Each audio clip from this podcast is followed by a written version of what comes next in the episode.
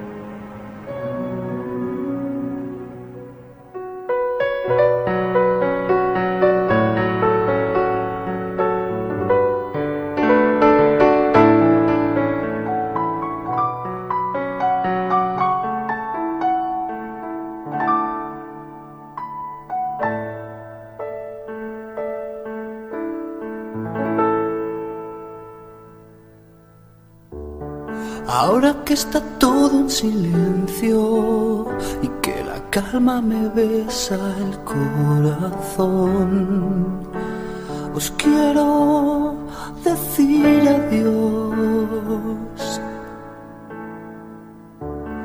Porque ha llegado la hora de que andéis el camino ya sin mí. Hay tanto por lo que vivir. No llores cielo y vuélvete a enamorar.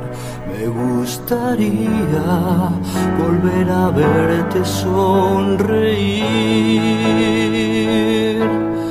Pero mi vida, yo nunca podré olvidarte. Y solo el viento sabe lo que has sufrido por amarme.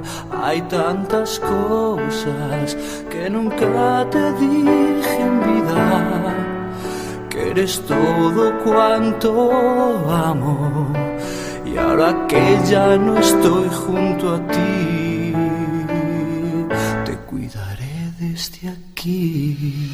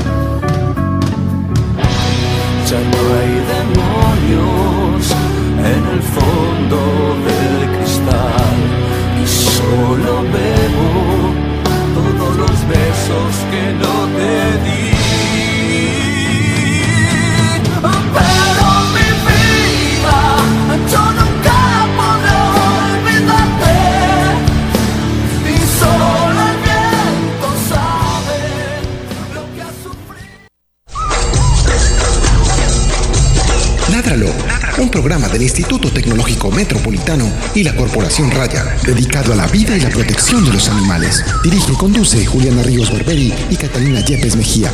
Escúchanos todos los jueves de 5 a 6 de la tarde. Ládralo, por un mañana animal libre de crueldad.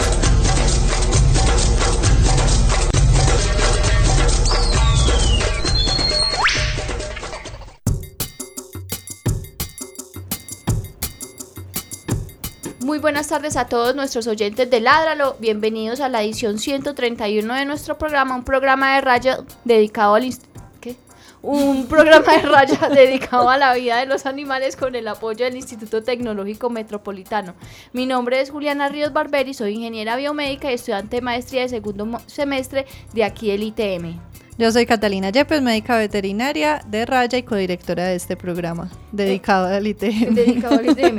Eh, el día de hoy tenemos un tema muy importante para todas las personas que convivimos con perros eh, y es la educación canina y cómo la educación canina puede ayudarnos a tener unas vidas más saludables desde el punto de vista emocional con los animales con los que convivimos y para eso está aquí Elkin Carmona. Elkin Carmona, eh, quien es el director y fundador de eh, Educando Perros. Bienvenido, Elkin, a nuestro programa Ládralo. Hola, muchísimas gracias. Gracias por invitarme. Elkin, háblanos un poco de qué es Educando Perros.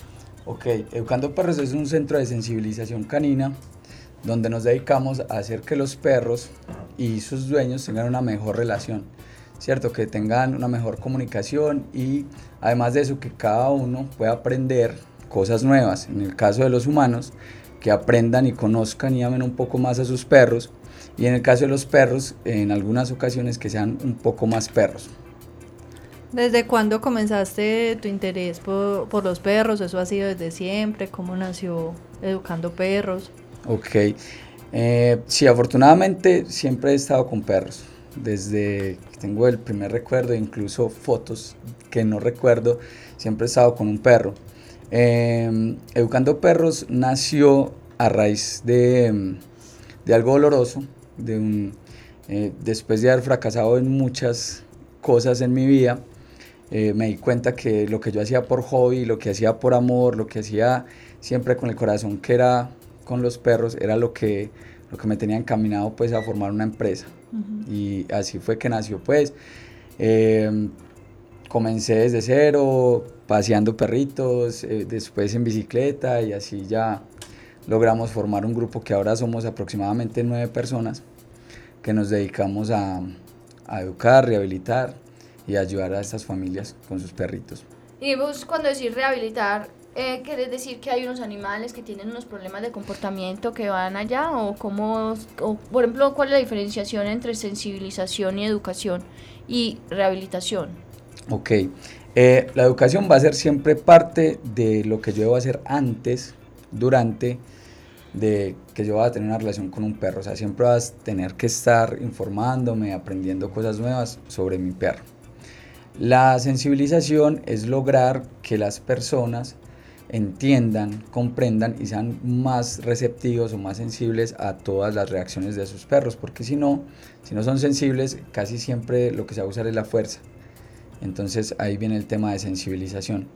Y la rehabilitación es precisamente para esos perros o esos humanos que ya han sido afectados por esas circunstancias negativas, ya sea por el maltrato, ya sea por la mala comunicación y etcétera, que necesitan un apoyo más especializado, incluso a veces ni siquiera solamente de él, Kim Carmona, educando perros, sino además de un médico veterinario etólogo, que podamos lograr que ese perro y esas personas tengan una mejor relación. Pero venga, nosotros nos adelantamos Sí, a sí, unas sí, no. preguntas muy importantes. Sí. Es que era Eh, una introducción. Era una pequeña introducción. Eh, vamos a, a, a preguntarte las preguntas más importantes de este programa. La primera, ¿cuáles son tus hobbies? Eh, mis hobbies sería uno, escuchar música. Yo soy rapero, me gusta mucho el ¿Ah, hip sí? hop. Sí, Mm, es- yo creo que me paso 90% del día escuchando hip hop y el otro 90% escu- conversando con la gente. Eh, mi otro hobby, que, que también es mi trabajo, es educar, adiestrar y cuidar perritos. Mm, ¿Y cuál fue la última película que te viste? Eh, ouch, esta es Esas eran las más difíciles del programa. Sí, yo creo que es una de las preguntas más difíciles porque la última película que me vi fue solamente esta semana y no recuerdo bien el nombre del título. Yo suelo ver películas solamente cuando canaleo, porque el resto del tiempo estoy muy, muy ocupado.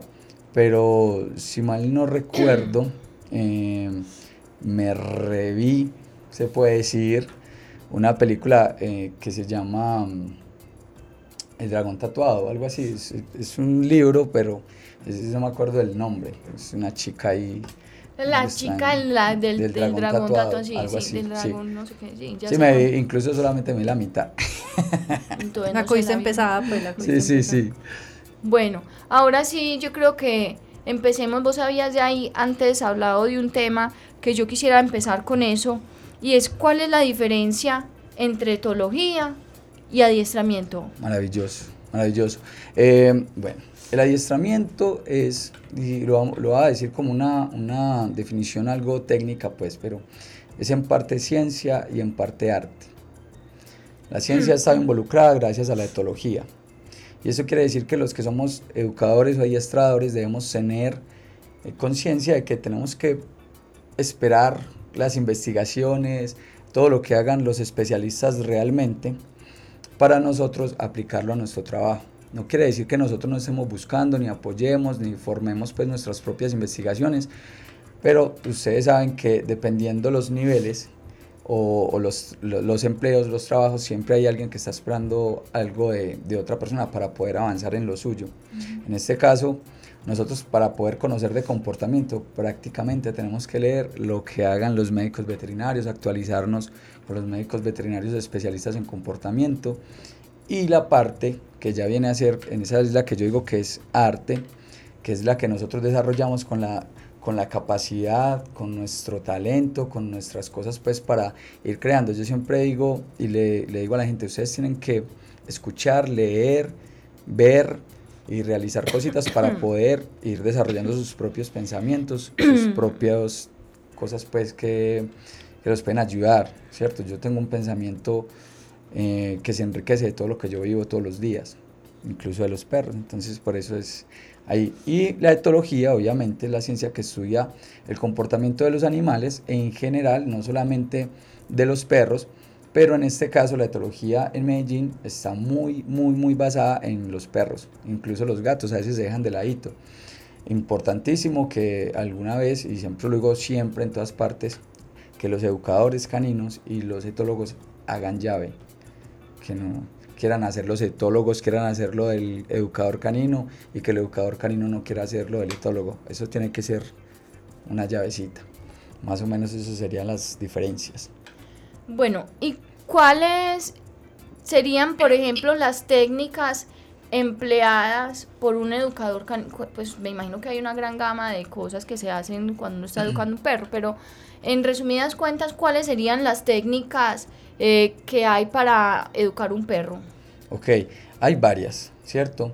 Eh, unas muy arraigadas que están pues hace muchísimo tiempo, que serían pues las técnicas, eh, se puede decir las primeras, eh, son tradicionales, que son tratar de amansar al, al animal, ¿cierto? Entonces en esa es válido el maltrato, eh, usar, digamos, collares de ahogo, usar collares eléctricos, usar collares de púas, usar la fuerza, o sea, yo puedo hacer sentar a mi perro empujándole la cadera hacia el suelo o presionándole la espalda para que se eche o cosas por el estilo, y ahí es válido prácticamente todas las reacciones físicas que puedan haber.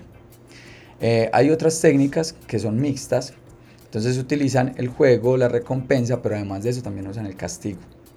Eh, esas son más aceptadas en la mayoría pues, de, de, de, ciudades, países y en casi todas partes son más aceptadas porque eh, pretenden hacer un equilibrio entre lo que se debe hacer y lo que no, ¿cierto?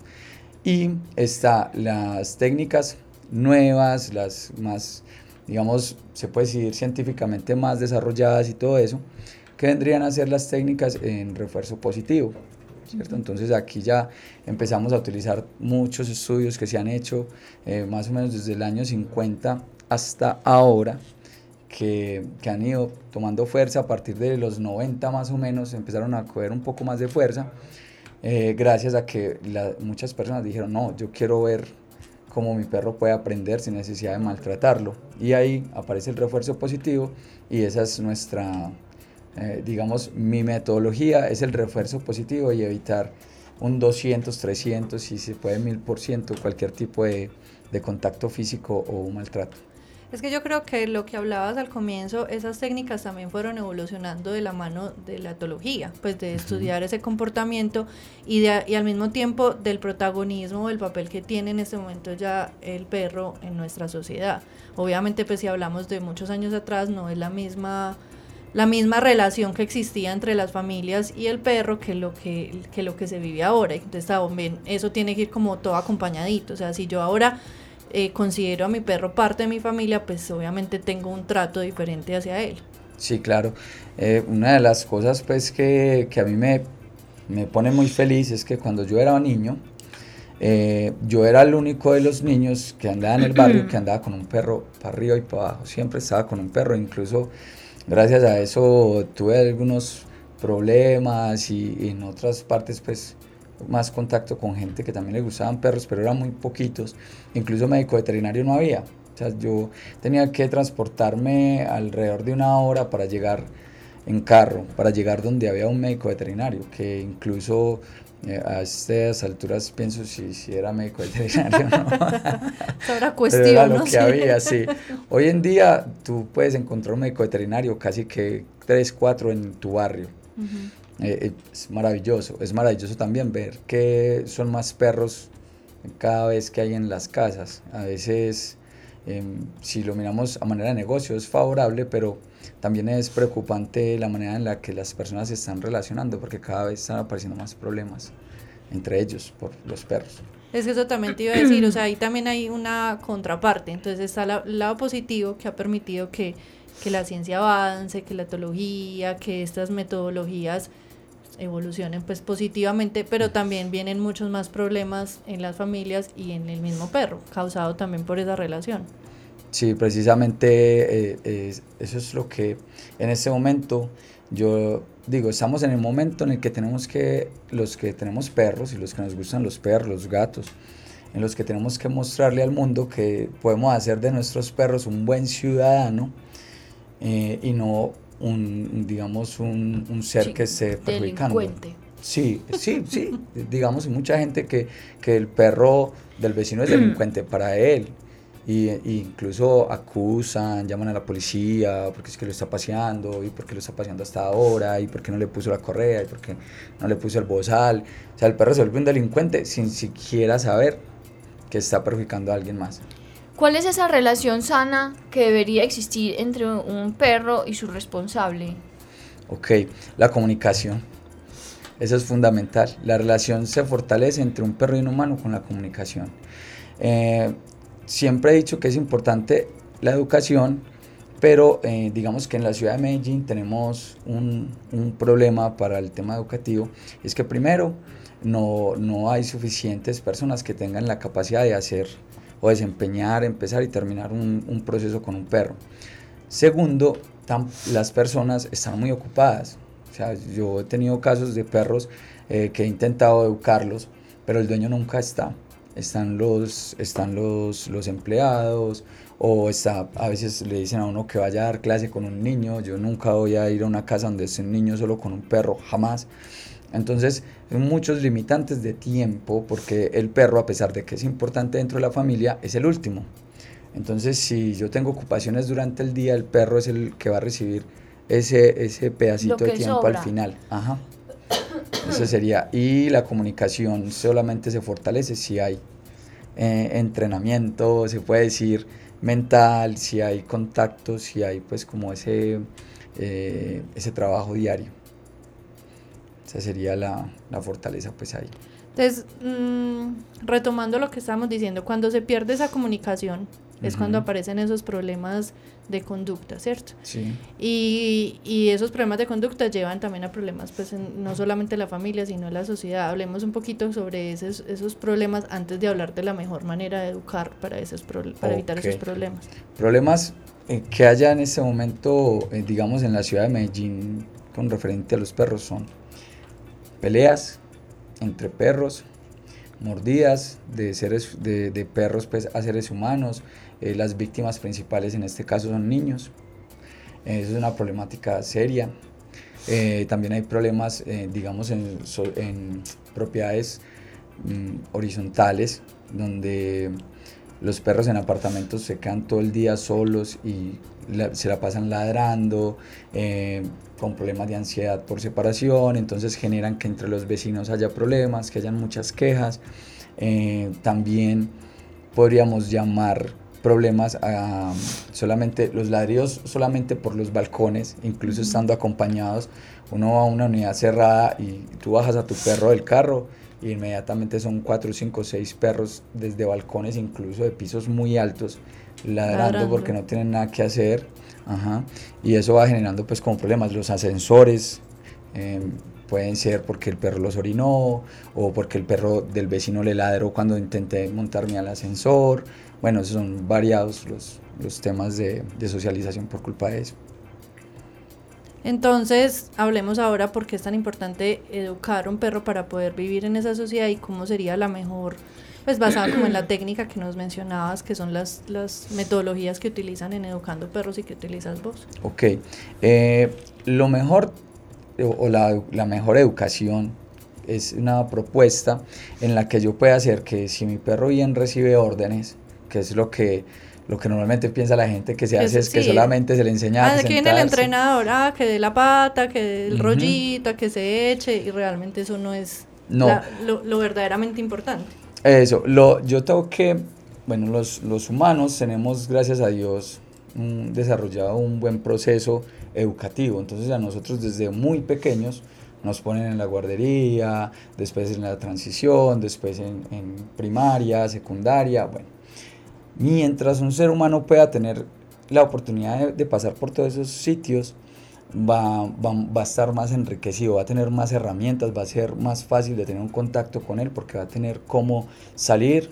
O sea, si se mete en problemas, va a tener cómo salir sin tener que utilizar la frustración, la rabia y la violencia, ¿cierto? Con los perros sucede igual. Si yo a mi perro desde pequeño lo estimulo, lo cuido, le, le brindo pues oportunidades de aprender cosas y todo eso, cuando se le presenten problemas va a ser más fácil que él salga de esos problemas. Supongamos, si yo le enseño a mi perro a sentarse de una manera cómoda y tranquila y mientras el ascensor baja yo lo voy premiando y voy teniendo un contacto con él cuando alguien entre eh, es probable que si bien le llama la atención yo pueda aprovechar esa oportunidad para darle otra recompensa y que el perro lo vea como ah, oye, chévere que alguien más entró y me saludó y todo pero no tengo que montarle las patas ni tengo que ladrarle ni tengo que sacarlo del ascensor bueno es como utilizar todas esas cosas que se le enseñan de sentarse, echarse, acostarse y todo eso para mejorar la relación con los demás, incluso para crear interacción. Si ustedes ven, los niños siempre quieren estar con los perros. Y si mi perro se sabe sentar, yo podría aprovechar esa oportunidad y en vez de darle yo la recompensa que se le dé el, el niño del vecino, que se la dé otra persona y así voy generando como ese contacto. Incluso las personas pueden aprender a ver los perros de una mejor forma. ¿Cómo sé yo que el perro mío necesita ser educado? Ok, hay muchas maneras, ¿cierto?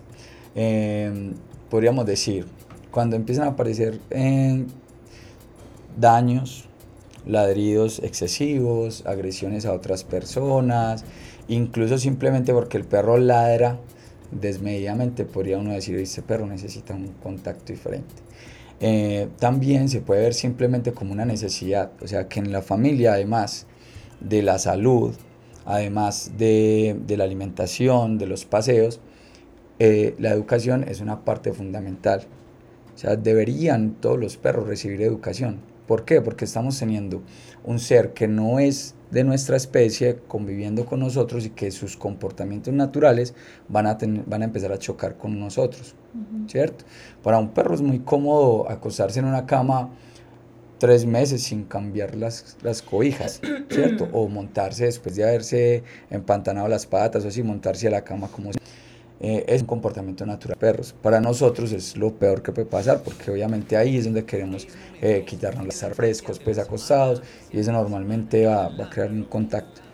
Por otro lado, si al perro le gusta mucho mi cama y yo comparto mi cama con otras personas, es probable que él me tolere a mí, pero no tolere a otras personas. Entonces, ¿cómo hago yo para enseñarle al perro que debe compartir, que no puede mostrar los dientes o que no puede agredir al que pretenda montarse a la cama?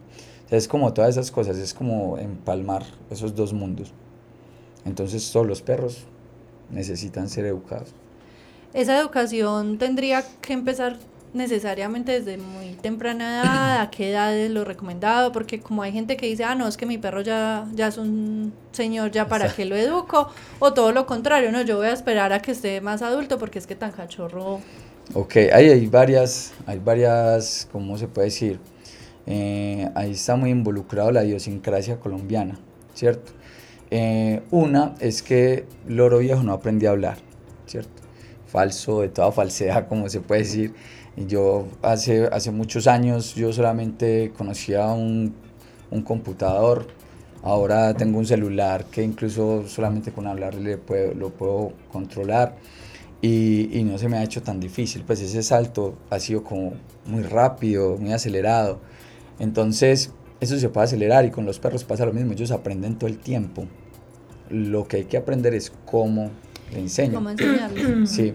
Y, em, Y que, perdóname, te interrumpo, sí. no es lo mismo, me imagino, la metodología para enseñarle a un perro cachorro joven que para enseñarle a un perro más adulto. Eso, sí, siempre tiene que haber una, digamos, yo siempre le digo a, a- a mis clientes, les digo, tú no necesitas una, una, una técnica, se puede decir, o una, una fórmula, tú necesitas conocer a tu perro. Yo insisto mucho en eso, yo, insisto, no es conocer a todos los perros o las generalidades que hay. Yo entro a Google y ahí encuentro generalidades todas las que ustedes quieran. Ah, ¿qué me tomo para el dolor de cabeza? Tal cosa, tal cosa, tal cosa. Que me haya resultado es una ruleta. Cuando en cambio yo conozco por qué me está dando el dolor de cabeza, por qué es que ya me hicieron unos exámenes, ya me dijeron, tómese esto, me funciona. ¿Cierto? Con los perros es igual, yo tengo que conocer a mi perro, saber cuáles son sus gustos, cuáles son sus preferencias, eh, a qué es reactivo, a qué no, que, ¿cierto? Cuando ya tengo eso ahí, puedo decir, listo, le enseño lo que yo quiera. Y los perros son unos motivantes, yo he visto perros que eh, están como decir en un rincón que no quieren nada, nada del mundo y les encontramos ese punto que los detona y se vuelven unos perros tremendos. Pero es conocimiento sobre todo de- del propio perro. Y la edad, la edad no es tan importante. Yo podría incluso empezar a educar un perro desde el momento que llega a la casa, porque la educación directamente no es siempre para el perro. La educación debe ser para el dueño y enseñar. Yo me dedico a enseñar para que otro enseñe. O sea, yo no me dedico a enseñarle al perro y ya tú repites cosas, no. Es Yo te enseño para que tú conozcas tu perro, para que tú definas cómo vamos a hacer esa educación y que, nos- y que me apoyes en tener éxito en ese plan pues, que tenemos ambos.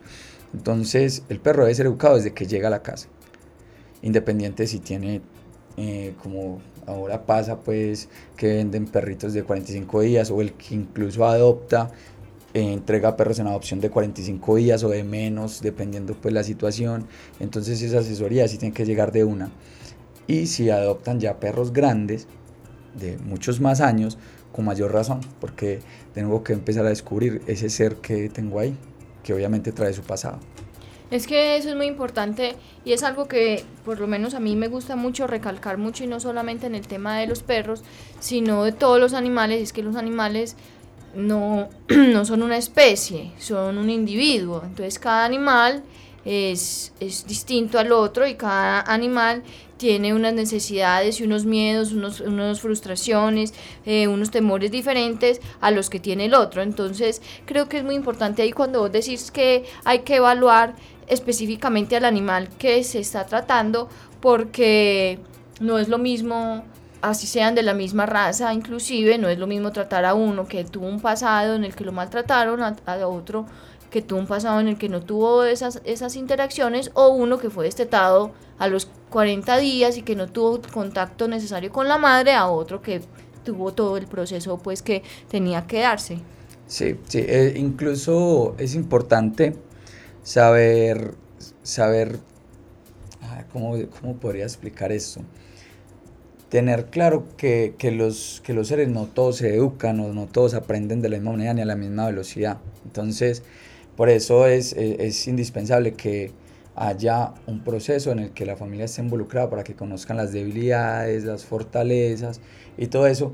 Y así sí se llega al éxito. O sea, yo he tenido casos también muy bonitos de perros que estaban metidos en muchísimos problemas y que lograron conservar su casa gracias a que la familia se comprometió, fue capaz de lograr las tareas y conoció a su perro lo suficiente como para decir, uy, es que yo estaba haciendo las cosas mal. Ese se- sería como lo fundamental. Y yo creo que ahí también hay que hacer un poquito de énfasis en la importancia que tiene el responsable en ese proceso. Porque también hay muchas teorías o, conceptos de pensar, antes lléveselo, me lo educa y me lo devuelve cuando ya esté lístico, pues que ya no me haga daños o que ya no me jale o que ya camine bien. O sea, qué importancia y qué tan importante es verdaderamente que esa familia y que ese responsable haga parte del proceso. Es, yo creo que es casi el 75% de, de todo el proceso. Em, yo podría garantizarle a alguien, incluso también, esas son historias pues, que le van pasando a uno todos los días, yo le puedo garantizar a alguien que, que el perro aprende. Entonces yo me puedo sentar a enseñarle, grabar un video, mostrarle al dueño, "Ah, es que el perro sí aprende.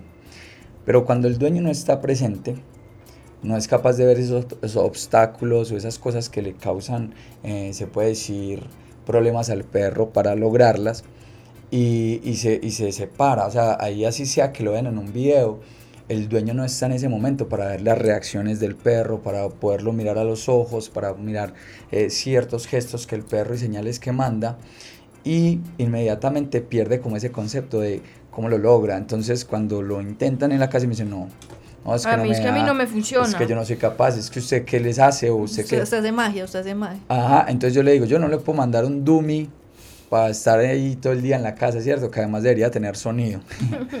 no, no puedo. Pero si usted se compromete y se mete conmigo en esa tarea de educar al perro, tenga por seguro que usted lanza una mirada, lanza una señal y el perro le va a responder. Eso es una de las, de las cosas que a veces por ego, porque tengo mucha plata y, y- y la gente piensa muchas veces que si tiene un perro caro o que tiene un carro caro o algo así, todo lo puede comprar. Pago para que me hagan, pago Sí, para que... y, y a mí me pasa mucho eso. Y me dicen, ah, entonces usted cómo así, yo tuve un perro y yo lo mandé y me lo, y me lo educaron, me lo hubieran educado. Y yo, es posible que hace muchos años eh, eh, se llevaran los perros, eh, todavía hay personas que se los llevan. Yo no digo pues que todo el que se lleva un perro para entrenarlo quiera hacerle daño o lo quiera tratar mal, no. A lo que me refiero es que si la familia no está involucrada, pues eso va a ser un poco difícil para el perro lograr esa, esa comunicación, que es lo que yo quiero, crear canales de comunicación. Entonces ahí van a haber problemas.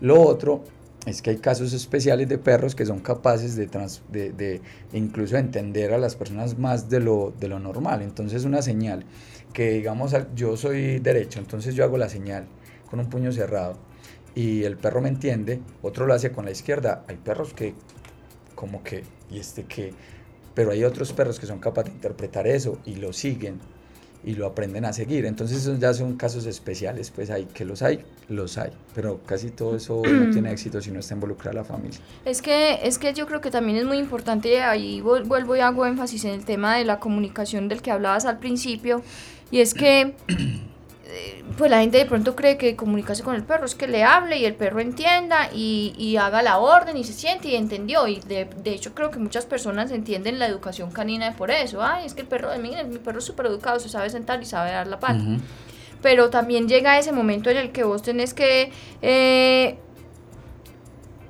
aprender a leer el lenguaje del animal y qué es lo que está queriendo, qué es lo que no está queriendo, si le está molestando, si no le está molestando, si lo está entendiendo, si no lo está entendiendo, que movió la oreja así, eso significa eso, o sea, es comunicarse en diferentes lenguajes, porque no hablamos ni pues no hablamos nada, los dos nada.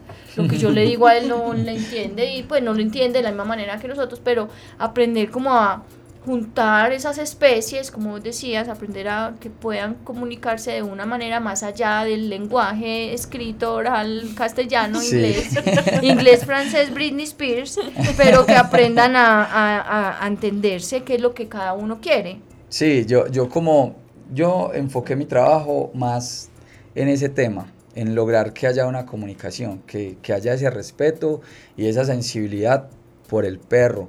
Eh, por eso es centro de sensibilización, porque nosotros queremos que, que haya ese contacto más allá de órdenes, más allá de, de yo soy tu amo, más allá de es que yo soy el dueño, es que él me tiene que hacer caso, ese, ese tema de egos en los, que los, en los que los perros están siempre por debajo de nosotros. Además, porque la gente piensa a veces también que si le compro la comida me tiene que hacer caso, que es que si no es un mal agradecido. Y es que yo muchas veces me llaman y me dicen, es que yo tantas cosas que hago por el perro, es que vea, yo le tengo una Sí, cama, es que yo le compré un collar, es que yo le compré tal cosa. Ay, perro como el no collar que yo le compré al perro de mi casa.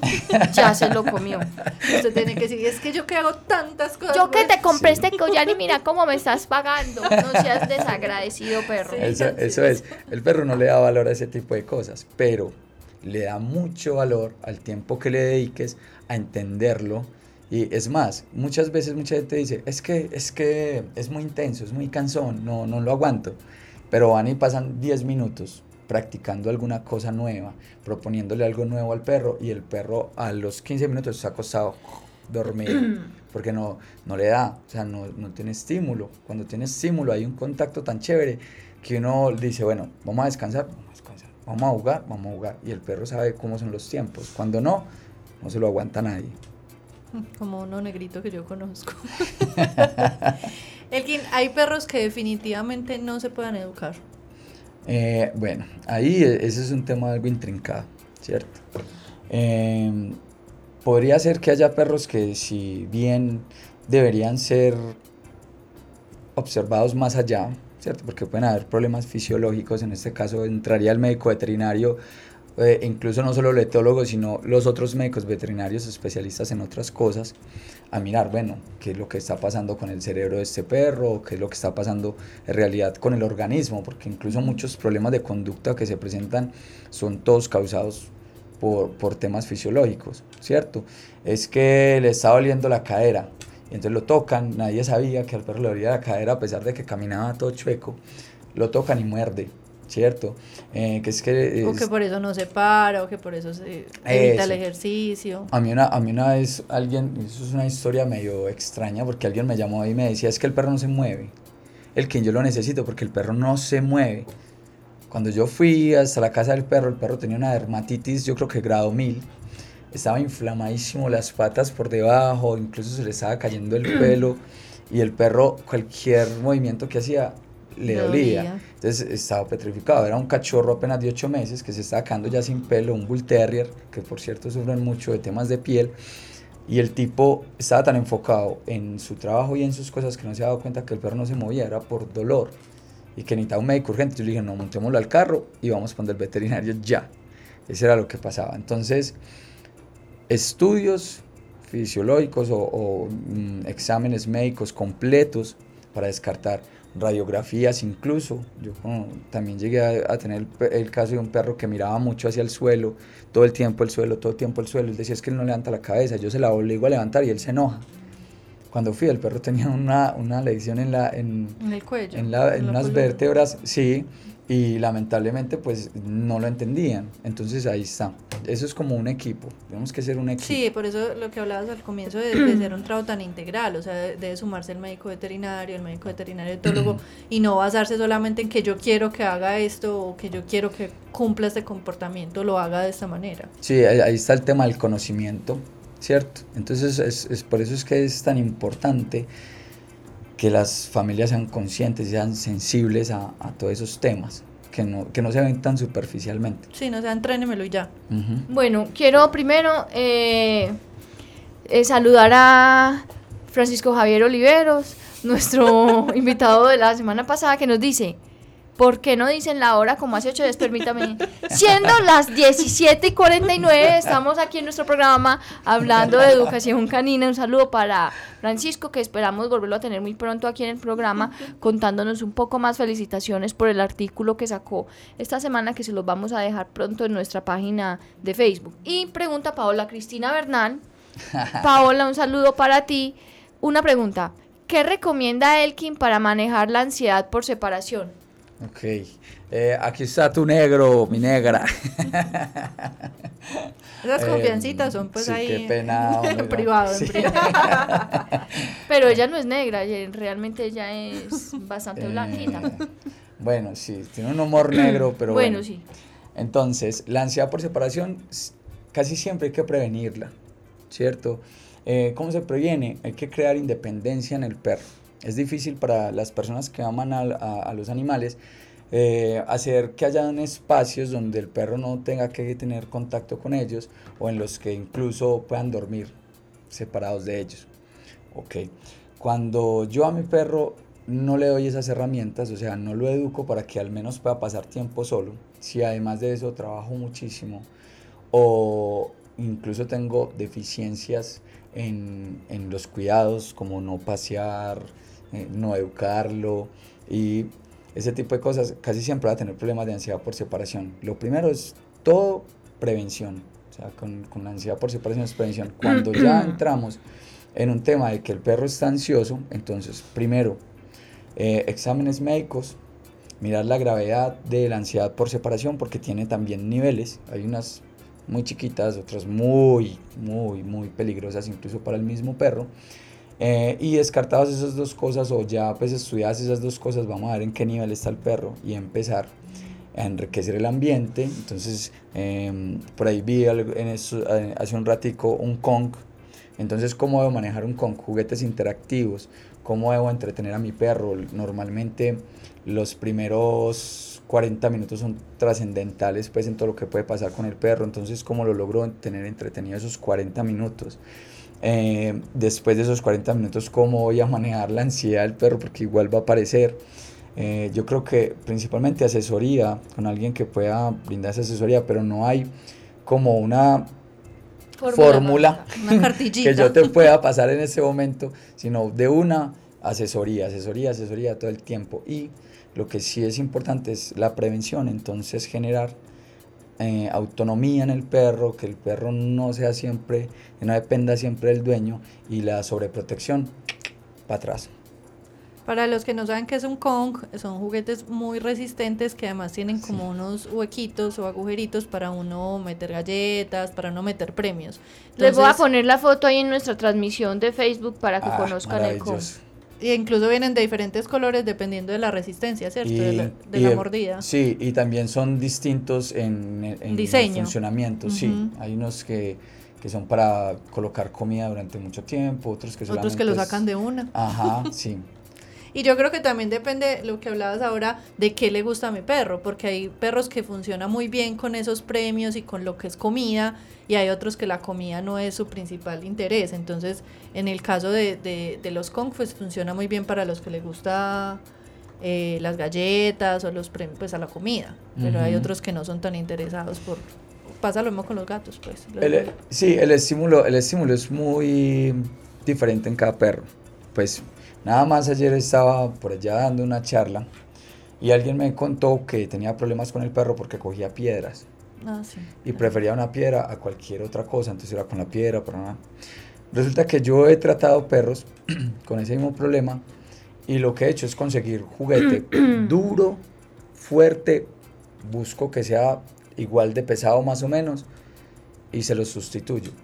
Y ahí, pues, a pesar de que el juguete también es pesado y todo, pues al menos el esmalte se, se cuida un poco más. Porque a ellos no les importa, pues yo no sé, tú que eres médico veterinaria, yo no me explico por qué mi perra, a pesar de tener un cachete así súper inflamado, porque seguía mordiendo el palo igual, con la misma intensidad y todo, y no le Yo tengo pacientes que se ga- desgastaron por completo los incisivos mordiendo piedras y palos. Ujú. Pues ellos no paran, no paran. Entonces, la Yo- única yo solución tengo, fue yo esa. tengo un perro que come piedras, se las traga. Ah, bueno, y alguna vez también conocí un perro que tuvo que ir a una cirugía por eso. Normalmente, Ay, Dios mío, y, a- no, aparecen en muchas, aparecen de muchas maneras. Eh, eh, aparecen de muchas formas, pues, como esos contactos. Alguna vez alguien eh, me contó la historia de que habían dejado caer de un asado en un pedrajerito de esos, pues, en una finca. Fue y botó el aceite ahí. El perro fue y todas las piedras eran pedazos de Ah. carne y se tragó muchísimas.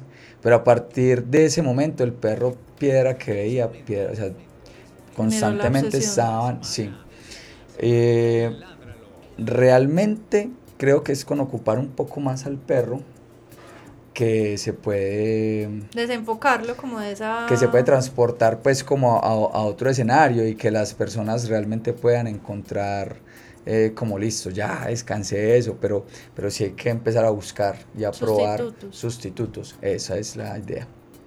Alguien, ¿cuándo se debe castigar? Nunca se debe castigar. ¿En qué caso sí? ¿En qué caso no? ¿Y, cómo? qué es ¿Y castigo? qué es castigo? Definamos qué es castigo porque ya veo pues la señor, un señor con, la un, correa. la- con una- un palo con púas.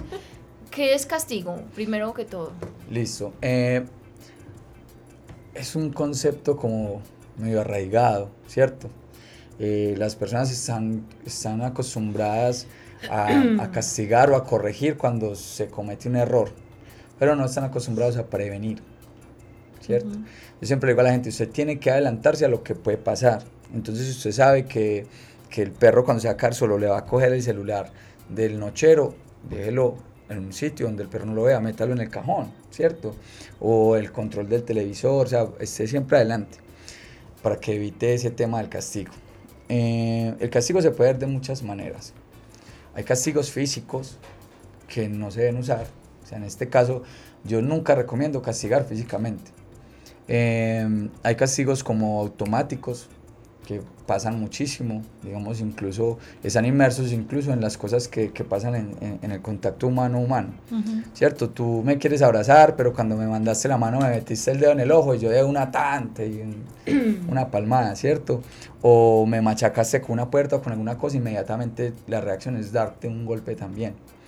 Eh, cuando un perro le salta a alguien a la cara y le choca la nariz o los dientes, la reacción es inmediata, o sea, siempre hay como una palmada, un regaño, una reacción, pues eh, ahí, esas son cosas que uno generalmente no puede manejar, ¿cierto? Es una reacción. Cuando yo doy ese golpe o esa patada o ese puño, como lo he escuchado mucho, ah, es que yo sí le doy su guanabanazo.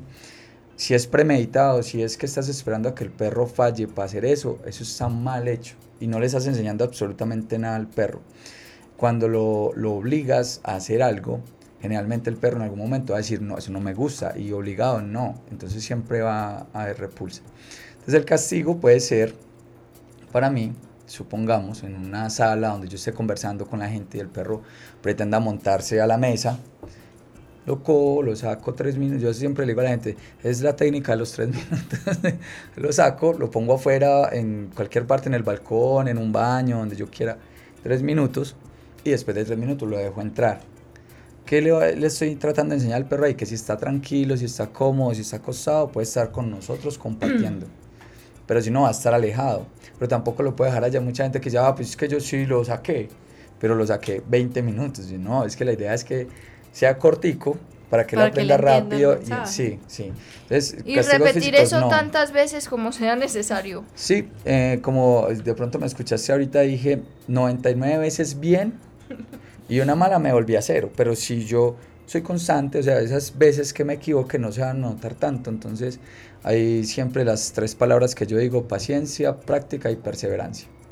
Esas son fundamentales para el tema con los perros. ¿Y cuándo lo de- dejo entrar? Si por ejemplo llora y llora y llora y quiere tumbar la vidriera porque está en el balcón y llora y llora y llora y durante esos tres minutos lloró todo el tiempo, ¿igual lo dejo entrar o espero que se calme? Puedo acercarme, después, pasados los tres minutos, puedo acercarme a la puerta.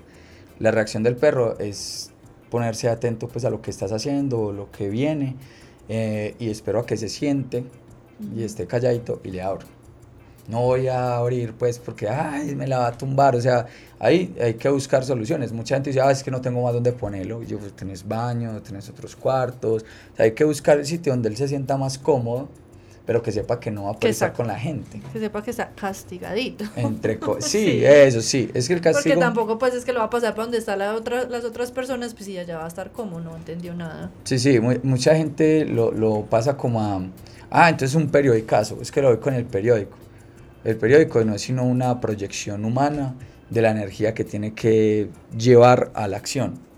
Entonces uno puede ver a alguien gritándole a un perro desde, desde el otro extremo de la casa: No hagas eso, no lo hagas.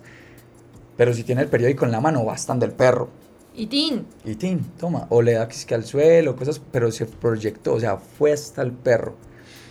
Yo puedo hacer lo mismo sin periódico. Sin el Y periódico el en la perro sentiría exactamente lo mismo porque me había decidido a hacer eso. Es lo que yo le digo a la gente, yo listo, gaste todo el periódico que quiera, con tal es que no lo agarre a darle pues como que haga un periódico de... 500 periódicos en un, un directorio. Eso sí, y le va a dar con el directorio, no. Esa es, la, esa es como la diferencia de castigo, pues no se debe usar físicos, golpes, patadas, eh, Ah. punzaciones y cosas. No, es que yo he conocido casos pues brutales de castigos, correas que las han tenido eh, cadenas para estarles dando con cadenas y cosas por el estilo. Dios mío.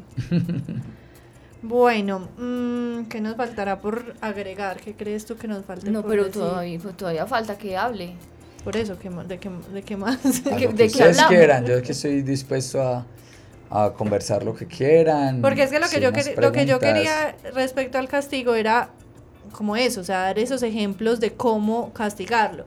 Cuando vos hablabas ahora de los premios, eh, pues de, de que la metodología actual es, es todo lo contrario, es premiarlo, ¿es premiar solamente esos trucos o premiar en qué momentos? Ah. ¿Y qué tipo de premios? Porque también es, no vamos a tener perros obesos. Porque Sí, digamos que en, en la, sí, en, la, en la actualidad la idea es no llegar nunca a castigar, ¿cierto? Dentro del refuerzo positivo lo que se busca es la acción o, o la tarea pues que uno quiera y se premia. Las demás normalmente se obvian o no hay pues como una repercusión porque lo que pretendo es fomentar las buenas y no las malas o que haya una mala relación, ¿cierto? Eh, hay perros, mucha gente dice, ah, es que el perro no le da una patada y el rato vuelve, al gato no. Hay perros que también son así. O sea, hay, hay perros que, que ahora tú le das una patada o algo así y jamás vuelve. O sea, ah, ah, oye, me tratan bien allí.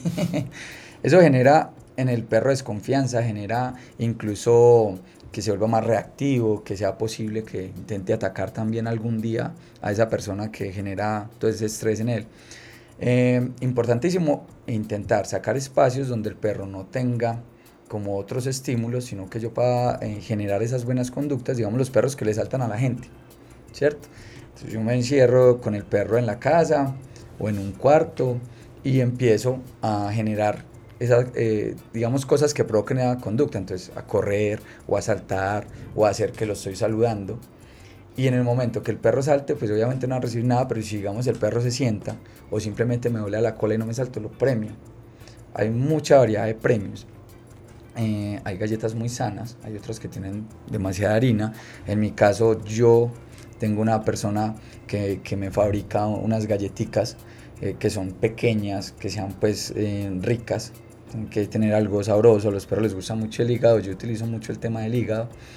Eh, puede haber gente por allá que, que digan, ah, yo como voy a- le voy a dar hígado, entonces le pueden dar pedacitos de zanahoria, de banano, de mango, eso sí, siempre pequeños. La idea es poder premiarlo muchas, Muchas veces. veces. Eh, después de que yo genere esas, esas buenas conductas, él va a saber que con las otras, o sea, saltando, presionando, rasguñando, no va a tener nada. Eh, pero eso sí, te necesita, se necesita la asesoría, en este caso sí de un educador canino que sea capaz de llevar a cabo como la primera fase y que ya la persona venga cuando el perro ya es capaz. O sea, lo practico al lado tuyo, tú me ves, ves cómo lo manejo yo, porque yo obviamente voy a tener muchísimo más experticia en ese tema. Y ya de ahí en adelante lo practicas tú, porque ya el perro no va a ser tan intenso como era al principio. Por eso es, es chévere el, el juego ahí de la familia involucrada en la educación. El que yo te quiero hacer una pregunta, y es una pregunta que a nosotros nos hacen mucho sobre el tema de qué collar uso para manejar a- al perro. Listo, fundamental y muy buena pregunta. Eh, hay variedad, ¿cierto? Como médico veterinario, los, los médicos veterinarios siempre van a recomendar que, como el dueño no sabe manejar la fuerza, o sea, yo, yo, yo sí soy más directo, muchas veces dicen, ah, no, pero eso es para que no lo lastime, póngale una pechera. Pero se les olvida decir que, hey, es que eso se le está yendo la mano cuando lo jala de la correa, es que usted tiene que tener más paciencia, usted tiene que tener la asesoría de un educador que sea capaz de enseñarle al perro a caminar más suave. También están los educadores, algunos, que utilizan la fuerza para enseñar. Entonces lo que se genera, gene- lo que se hace generalmente es darle un tironazo al perro para que no jale. Eh, cosas que generalmente lastiman al perro. Lo ideal o los collares ideales no existen a no ser que sean bien usados. O sea, yo puedo usar un collar de ahogo como método de seguridad para un perro que se me escapa. ¿Cierto? Porque las pecheras, el 90% dejan escapar al perro. Y además que aprenden, hacen así como para atrásito y Eso, hay unos de esas que llaman eh, antitrauma. Uno ve que el perro agacha la cabeza, mete las patas acá y se salió. O sea, se salen súper fácil. Em, las pecheras son muy buenas eh, siempre y cuando el perro ya sepa caminar y tenga pues como una disciplina para el paseo. Yo siempre, y como tratando de, de entrar en esos dos mundos, utilizo los halti para que los cachorros o los perros que apenas están en ese proceso de educación aprendan a caminar. Y hay dos tipos. Uno es como un cabestrillo, para, que es para los perros que recogen cosas de la calle o que saltan a tratar de morder a alguien o, bueno, de muchas formas, poder morder otro perro, cosas por el estilo. Y ese utiliza una técnica en la que va amarrado desde la parte de abajo del hocico y cuando el perro genera esas acciones, casi siempre termina el hocico cerrado, ¿cierto? Desde que compres la talla adecuada y todo eso. Con ese me evito lastimar la tráquea y también que vaya el perro arrastrándome por toda la calle, ¿cierto? Entonces con ese le puedo enseñar. Hay otro que es una pecherita que lleva también una argollita aquí en la mitad del pecho y de ahí lo que se genera es una, una fuerza contraria al el jala, pero inme- inmediatamente empieza a cerrar los hombros y hace que caminen como medio chuecos y entonces van a preferir más adelante caminar tranquilos y más cómodos que ir con las patas trocadas, ¿cierto? Esos son halti, son muy buenos, la, la calidad es impresionante. También he visto gente que los está desarrollando acá. En Medellín he visto varias personas que podrían buscar pues como opciones. pero fundamental que aprendan a usarlo, o sea, que alguien les enseñe cómo se usa. Sí, porque tampoco es que sea muy fácil a veces de ponerlo. Sí, Pues si incluso... uno no tiene como la asesoría inicial, se puede enredar. Sí, la reacción puede asustar. O sea, si tú se lo pones y empiezan a brincar y a dar vueltas y a llorar porque se sienten... Entonces, eso es un trabajo previo antes de ponérselo. Eh, si de pronto ya compraron el collar, pues podrían intentar ponérselo dos, tres minuticos, quitárselo, premiarlo, volver a ponérselo y premiarlo y quitárselo a los dos minutos y, y irlo acostumbrando. Lo que pasa es que generalmente para el que vende es muy fácil vender, pero no asesorar, ¿cierto? Mira que tú vas a, a un centro comercial y están ahí los promotores y te dicen, no, este televisor funciona con este control y funciona de esta manera y vea todo lo que hace. En una tienda de mascotas, generalmente lo que pasa es que el que está asesorando te saca un juguete con un pito, le pita al perro y inmediatamente el perro va por el juguete y ya, vendió. O sea, no hay una asesoría completa de, vea, este collar le puede servir para eso, qué problema tiene usted con su perro. O sea, esa, esa investigación, ese conocimiento de esa problemática de esa familia no hay. Ve cómo no lo lastimó el cuello, ah, compra una pechera, ya. Entonces eso es, eh, eso es muy importante porque yo sí veo mucha gente por ahí con muchas pecheras bonitas, hermosas, Ay, espectaculares. como la del perro mío. Arrastrados. sí. Verde fosforescente y todo. Ay, Es no, pobre nota. perro. Está muy bonito. Ambos, el perro La y pechera y está la más bonita que el pechera, perro. sí. Mentira, mentira. Eh, yo te quiero ya como para finalizar el programa preguntar cómo sé yo que mi perro ya está bien educado, cómo lo distingo yo un perro bien educado de uno que todavía le falta. Pues ya dijimos un montón de comportamientos que pueden dar seña de que de que el perro todavía falta de educación, pero cómo sé yo en ese momento que mi animal esté listo y que diga yo, bueno, listo, lo logré, estamos bien aquí todos. Listo, eh, por eso también es importante todo el tema de que sea personal, ¿cierto? Cuando yo tengo un tema personal, voy a decir, bueno, yo lo voy a customizar como si fuera un carro. Lo voy a yo engallar, Lo voy a engallar. engallar, engallemos al perro comportamentalmente. Entonces, ¿qué hago? Eh, empiezo a hacer una lista de las cosas que yo pretendo lograr con el perro. Entonces, dependiendo el- la forma de vida, el estilo de vida de esa persona, resulta que él todos los días va al centro comercial o día por medio al centro comercial y quiere que su perro pase sin recoger, sin saltarle a las personas, que vaya tranquilo por el centro comercial. Cuando eso se vaya logrando, obviamente uno va a decir, ve, antes uno va a ir viendo esos avances, pero casi siempre se nota en la expresión facial del perro. Las expresiones cambian. Y es que cuando yo ya tengo las herramientas para solucionar esos problemas que antes me, me provocaban dilemas, eh, va a estar más tranquilo. Entonces el perro se nota más tranquilo en absolutamente todas las cosas. Yo creo que se puede ver en el grado en el que tú logres eh, llenar las necesidades del perro.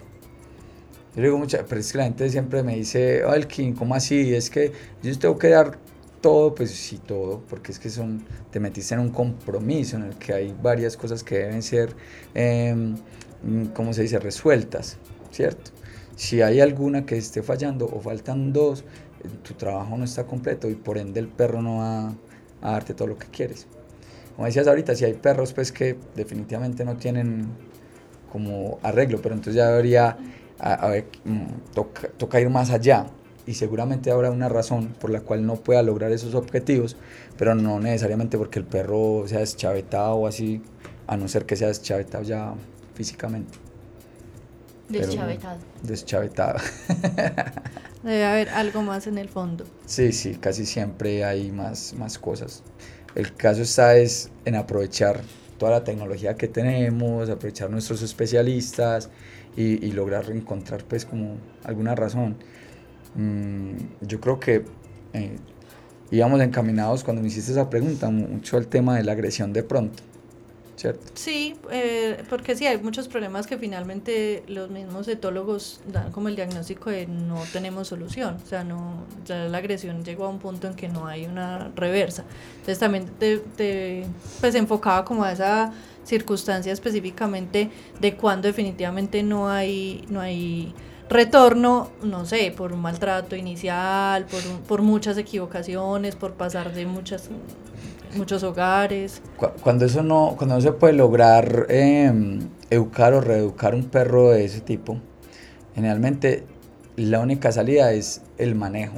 O sea, que yo sepa lo que es capaz de hacer el perro y decidir quedarme con él, pero no meterlo en problemas, ¿cierto? Perros que atacan a otros perros, a gente, a niños, pueden, ser- pueden vivir con alguien que toleren ellos, pero definitivamente no podrían seguir su vida normal cuando incluso atacan a las personas que los cuidan y los ataques son graves y todo eso, pues definitivamente habría que salir de ese perro.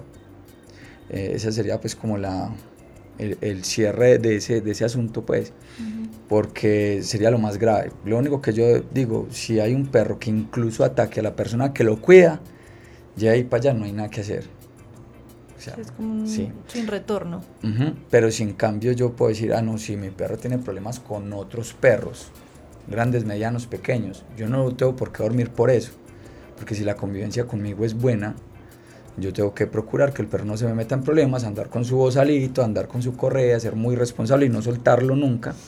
Pero acá hay gente que incluso el perro ataca 20 veces a 20 perros distintos y todavía los ve uno de tercos por ahí con el perro suelto. Pero yo, para culminar y concluir, eh, voy a decir una cosa. Yo esta mañana, yo recogí un perro, el perro, que El del collar verde. el del collar verde fosforescente. que me ha causado algunos conflictos en la familia porque es un perro de difícil manejo, pues hasta lo que lo hemos podido manejar, valga la redundancia. Y eh, leía un artículo hoy eh, que sacó una muchacha en Estados Unidos que tiene un perro que es eh, reacciona mal ante los otros perros, en fin, entonces el título del artículo era La carga emocional de tener un perro problemático. Entonces, el artículo me pareció buenísimo porque de verdad es una cosa que uno no tiene en cuenta.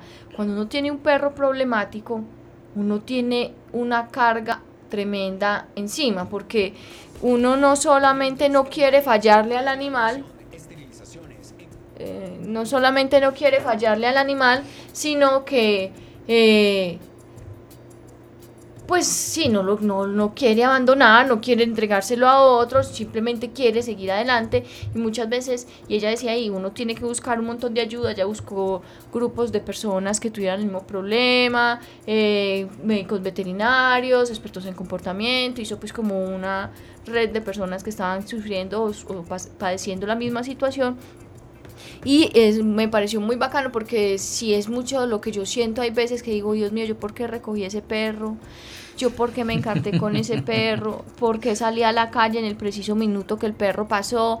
Entonces, sí, eso es una, pues es- suena un poco gracioso, pero es una carga emocional bastante fuerte y, y ha sido hasta el momento una, un motivo de discordia en la familia y no un motivo de alegría, pero yo pues como hablaba ahora con Elkin, pues estoy dispuesta a darme la pela a ver qué se puede hacer por, por, por el animal, porque lo queremos y él también nos quiere a su manera, pero queremos pues como, como, como formar una, una familia entre nosotros. Sí, es, es un tema bastante complicado porque eh, hay dos versiones de ese dueño, ¿cierto? Eh, una versión de ese dueño es la que se siente, la que se toca, la que sabe que es responsable de que esa conducta cambie. Hay otro dueño que no es siquiera consciente de que su perro está generando esa, esa molestia. Y a pesar de que ve que están pasando cosas malas, lo obvia, ¿cierto? Entonces sigue generando que se, que se que pasen esas cosas. eh, hay mucha gente irresponsable, pues que uno los ve que van con el perro. El perro le salta a uno, lo que sea, y ellos, y si le dicen, hey, el perro me saltó, ah, pero eso sí es delicado, lo mordió, lo mordió, lo molestó, ¿cierto? No, Siempre cambio ese están- perro le salta a una persona y yo me quiero arrodillar a, a- a pedirle, es. pues Pero perdóneme dos- señor, perdóneme, perdóneme. Ay, no, no. son dos dueños distintos, ¿cierto? Entonces hay unos que no son conscientes de esos problemas y otros que los llevan a, a otro extremo, ¿cierto? En, en el caso tuyo o de la chica, que se sienten muchísimo por eso. La carga emocional siempre va a estar, siempre y cuando la solución que busques sea desesperada. Si tú pones cabeza fría, buscas eh, probar primero una cosa hasta el final y después probar otra, eh, quizás encuentres resultados. Cuando yo le digo a la gente, bueno, usted quiere, usted tiene este problema con el perro, Si quiere investigar, investigue todo lo que quiera. Antes de probar otra cosa, me consulta porque necesitamos terminar acá. Es como cuando lo que hablábamos ahorita de Google, yo voy y, y siento el dolor de cabeza, hoy, ya no tomes estas pastillas, me las tomo, a los tres meses termino por ahí torcido y, y con medio cuerpo paralizado.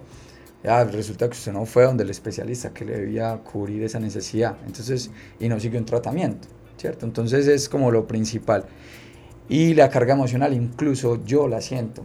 Digamos, para mí es difícil trabajar con perros que tienen problemas, llegar a una familia, verlos desesperados, ellos están invirtiendo un dinero, ¿cierto? O hasta dónde llegan las cosas.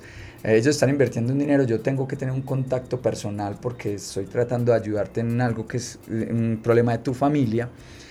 Y las personas van con problemas entre ellos, hay discusiones entre hermanos, con los papás, con los esposos, con los hijos, pues eso es un rollo. Y el involucrado ahí es el perro, entonces yo estoy tratando de que el perro conserve su casa, pero también de cumplir mi labor como educador canino. Y las personas a veces no ayudan, pero sí forman más problemas. Entonces eso es como, ahí yo creo que lo único que puede salvar eh, esa relación y, tratar de que eso vaya disminuyendo es seguir un proceso adecuado. Yo, eh, ese sería pues el consejo principal que te digo, asesoría y trabajo. Listo. Listo. No, Descargue no, esa maleta, por favor, que está muy pesada. es que está muy pesada y, y yo pues no, no, no, no me estoy echando, pues no me estoy negando que tengo una gran responsabilidad y etcétera. Y yo creo que eso es lo importante, que las personas no nieguen su responsabilidad ante el comportamiento del animal, porque si bien yo no le causé esos problemas, yo lo recogí ya problemático, o sea, el perro es adulto, es un perro que ya viene, quién sabe cuál es su historia, no sé qué pasó antes, no sé es mi responsabilidad ayudarle a él a que tenga una vida emocional más estable, que sea un perro más que es con el que se pueda convivir y también ayudarnos a nuestra familia a tener una vida cómoda sin, sin tener de pronto que correr peligro, no porque el perro sea peligroso, sino porque en su accionar el perro es brusco, entonces puede herir o atropellar a alguien. Entonces, pues esa es una responsabilidad que tengo, yo no le huyo, pero le también le estoy metiendo ahí pues como todo a ver qué más se puede hacer. El conocimiento. Conocimiento, la educación y amar a ese perro, pues, como debe ser. Nosotros solemos decir que amamos, queremos y que hacemos lo que sea por el perro, pero cuando se trata de tiempo, cuando se trata de cosas que comprometen, incluso la plata pasa a segundo plano. O sea, es, es increíble los humanos todo lo que sufrimos para conseguir dinero, pero lo desperdiciamos. O sea, buscamos eh, asesoría que no debe ser, o si tenemos la asesoría, no la aprovechamos. Ese sería como el cierre ahí. Sí, es cierto. Elkin, muchísimas gracias por haber venido al programa. Súper interesante todo este tema y creo que pues faltaría mucha tela para cortar cuando hablamos de comportamiento de los animales. Eh, te invitamos a otro programa cuando quieras. Bienvenido, esta es tu Bien. casa. Eh, eh, vamos a hablar, eh, vamos a contar un- la agenda de la semana. Eventos, campañas, jornadas de vacunación, esterilizaciones, encuentros, conferencias. Todo en la agenda de la semana en Ládralo. Bueno, la, el, se cierra el día de hoy. eh, para el mes de febrero, las, las jornadas de implantación de microchip de la alcaldía de Medellín. Pero eh, muy importante que el próximo sábado 2 de marzo van a estar en el centro comercial Premium Plaza con un stand de promoción de adopción donde van a tener unos animalitos que están buscando casa para que se pasen por allá, se antojen de un animal, no se antojen, conversen en su familia, quieran tener un animal entre todos y vayan y se decidan y adopten un animal de la perla. Y eh, nosotros el próximo 3 de marzo tendremos un día de esterilización colectivo en la, en la institución educativa Lucrecio Jaramillo que como siempre deben inscribir antes a sus animales en el correo esterilizaciones arroba corporacionraya.org. De nuevo, Elkin, muchas gracias por haber asistido a nuestro programa. A todos nuestros oyentes, al ITM, a José Julián Villa, a Carlos Pérez, Gretel Álvarez, un saludo más grande que el de todo el mundo. Y a todos ustedes por escucharnos, nos volveremos a oír el próximo jueves con un tema de interés para los que queremos y protegemos los animales. ¡Chao! Chao. Chao. Ládralo, un programa del Instituto Tecnológico Metropolitano y la Corporación Raya, dedicado a la vida y la protección de los animales. Dirige y conduce Juliana Ríos Barberi y Catalina Yepes Mejía. Escúchanos todos los jueves de 5 a 6 de la tarde. Ládralo, por un mañana animal libre de crueldad.